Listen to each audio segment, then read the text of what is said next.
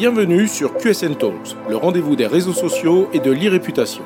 Les réseaux sociaux, on les connaît ou on en a entendu parler. On sait les utiliser ou on cherche leur intérêt. Mais une chose est sûre, on ne peut plus passer à côté. Experts ou débutants, particuliers ou professionnels, les pratiques et les enjeux sont multiples. Vous voulez comprendre, apprendre ou vous perfectionner? Alors abonnez-vous à ce podcast. Je suis Frédéric Foscani, spécialiste des réseaux sociaux et de l'e-réputation, consultant, formateur et conférencier. Je vous propose ici des astuces, des news, des analyses, des conseils et les dernières tendances.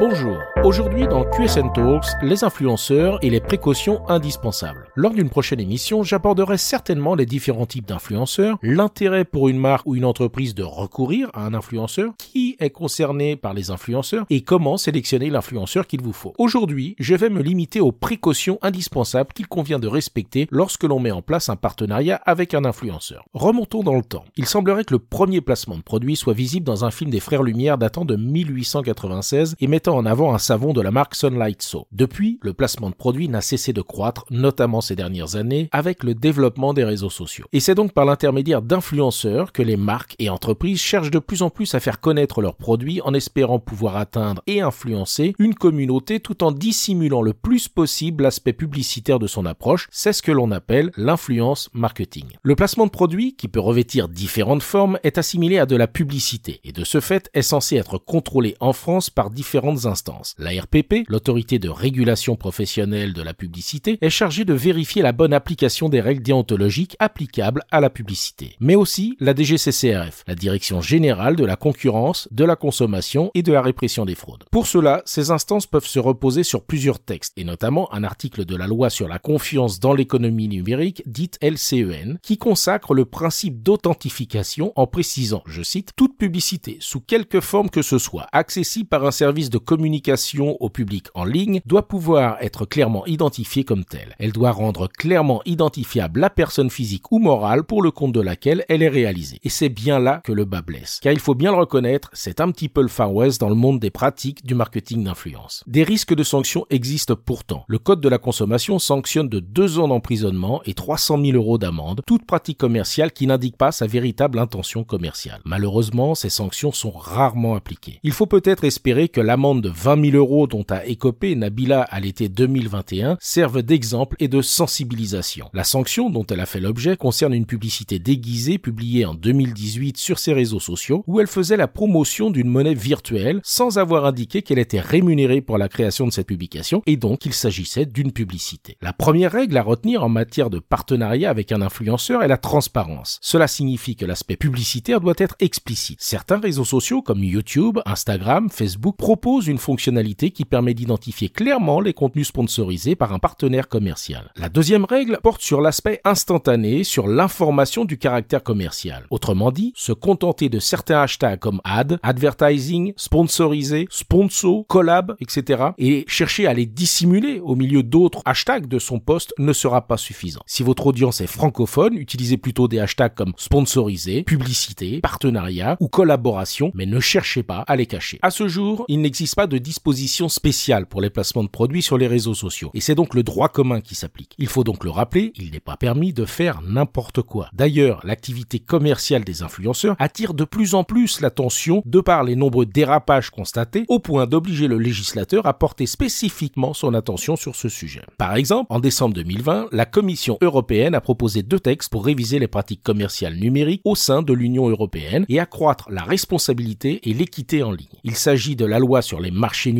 la Digital Markets Act et la loi sur les services numériques, la Digital Services Act. Selon cette dernière, les influenceurs en tant que créateurs de contenu devront accepter une plus grande responsabilité pour le contenu qu'ils publient en ligne. Ils devront donc s'assurer que leur contenu est approprié, non trompeur ou illégal. En attendant une harmonisation européenne, les règles varient donc d'un pays à un autre. L'Angleterre a récemment pris des dispositions plus drastiques en termes de transparence, allant au-delà de la simple information mais intégrant certaines fonctionnalités des plateformes pouvant contribuer à transformer la réalité. C'est en ce sens que l'autorité des normes de publicité, la SA, a décidé d'interdire l'utilisation des filtres aux influenceurs lorsqu'ils réalisent des campagnes de publicité en rapport avec la beauté. On avance donc doucement mais sûrement sur le chemin de la transparence affichée de l'influenceur vis-à-vis de sa communauté. Des lois existent depuis des années en la matière, mais le règne du n'importe quoi persiste malheureusement en l'absence de sanctions. Il était donc temps que la DGCCRF se manifeste sur le sujet, comme je l'ai indiqué dans le cas de Nabila. Mais les sanctions amènent d'autres questions. Les influenceurs sanctionnés vont-ils se retourner vers leur agence ou l'annonceur? Pour défaut d'information Pour réguler cette activité, il faudrait obliger l'ensemble des acteurs concernés par ces opérations à respecter la loi. Et sanctionner seulement l'influenceur en bout de chaîne déresponsabilise le donneur d'ordre, la marque et l'agence intermédiaire. Pour être efficace, la sanction devrait donc s'appliquer à l'ensemble de la chaîne, marque, agence, influenceur. Face à la difficulté de faire respecter certains principes par des influenceurs peu scrupuleux, certaines marques commencent à être séduites par une nouvelle approche, la création d'influenceurs virtuels, entièrement contrôlés par les entreprises et qui publient le quotidien de ces personnes virtuelles sur les réseaux sociaux. Cette nouvelle tendance pourrait ainsi intéresser les marques qui ne seraient plus soumises aux règles applicables au principe de partenariat avec un influenceur. Voilà finalement ce qui menace les influenceurs à force de ne pas respecter les règles en vigueur. Par leur propre comportement, ils incitent les annonceurs à se passer d'eux. Sans compter la perte de crédibilité auprès de leur communauté qui n'est pas dupe de ces comportements et qui les accepte de moins en moins.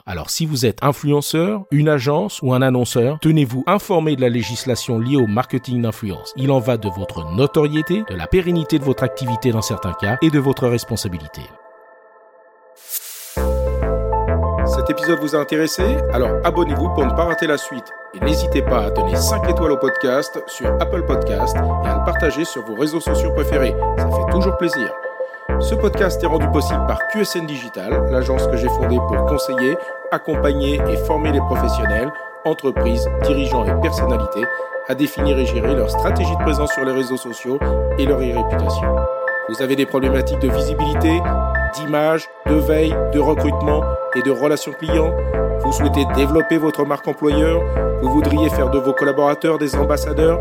Contactez donc QSN Digital pour demander votre coach social media. Je me ferai un plaisir d'échanger avec vous. Pour me trouver, rien de plus simple, demandez à Google ou à vos réseaux sociaux. À bientôt.